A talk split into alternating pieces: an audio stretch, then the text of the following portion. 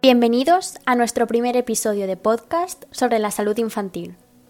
Somos Pilar y Bea y hoy resolveremos algunas cuestiones sobre la fiebre en los más pequeños.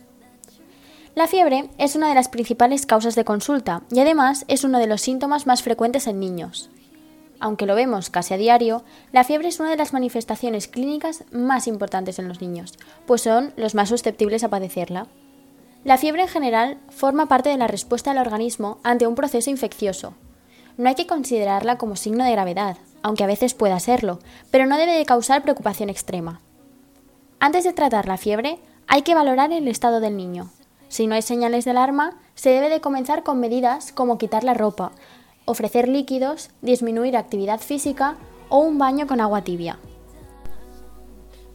No existen indicios de que la fiebre constituya por sí sola un factor de riesgo para presentar complicaciones. Sin embargo, en caso de que se presente un caso de fiebre en niños, los pediatras recomiendan acudir a urgencias si hay algún dato de riesgo como afectación del estado general, irritabilidad, somnolencia, lesiones cutáneas, dificultad respiratoria o bien si se encuentra en los primeros meses de vida. Pero Pilar, ¿qué es realmente la fiebre?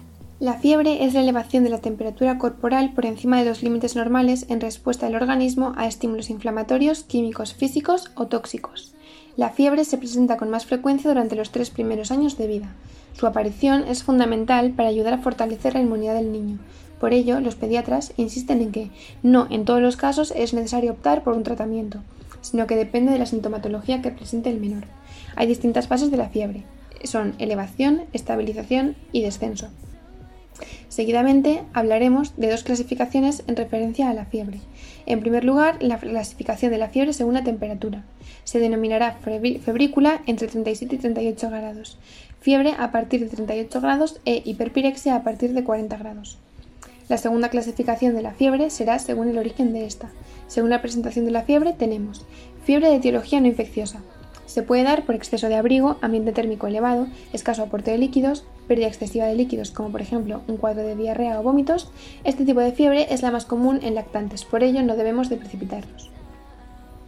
Por otro lado tendremos la fiebre aguda, es la elevación brusca de la temperatura por encima de 38 grados en el caso de tomarla en la axila o 38 grados y medio en el caso de la rectal. Se requerirá ingreso hospitalario en caso de que el niño sea menor de un mes. Se denominará fiebre prolongada en aquel caso que aparezca todos los días sin que existan periodos de temperatura normal durante 7 o 10 días. En este periodo sí que se deberá acudir al médico para realizar un examen físico completo para determinar la causa. En último lugar tendremos la fiebre recurrente y cíclica. Es similar a la anterior, con la diferencia de que se alterna con días de temperatura normal. A la hora de tomar la temperatura, deberemos tener en cuenta la edad del niño, tenemos dos tipos de toma de temperatura. En primer lugar estará la temperatura rectal. Se toma en recién nacidos y hasta los 3 o 4 años, que es la edad hasta que la suelen tolerar.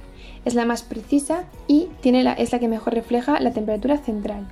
Por otro lado tenemos la temperatura oral y axilar. Esta se toma a partir de los 3 o 4 años.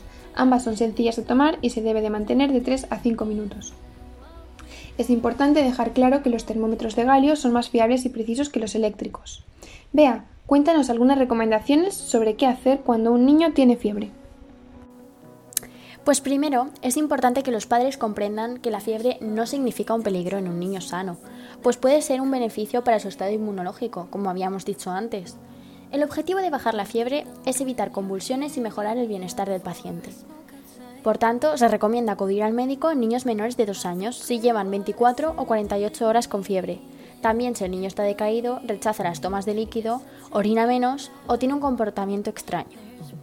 Es conveniente mantener el ambiente con temperatura neutra, a unos 22 grados, no arropar en exceso y es importante saber que la fiebre tarda en bajar las primeras 12 y 24 horas, así que más que la bajada es importante observar al niño si, si manifiesta mejoría general y en el aspecto. Habrá que disminuir la actividad física, comer a demanda y beber mucho líquido. También es recomendable poner paños húmedos en la frente, en las axilas y en el abdomen. Todas estas medidas físicas ayudarán a conseguir la pérdida de calor corporal en el niño. En caso de que tu niño tenga fiebre, sigue nuestros consejos, contacta con un profesional sanitario y síguenos en nuestro blog Vida Sana, Niño Sano para más información y consejos para la salud de tus peques. ¡Hasta pronto!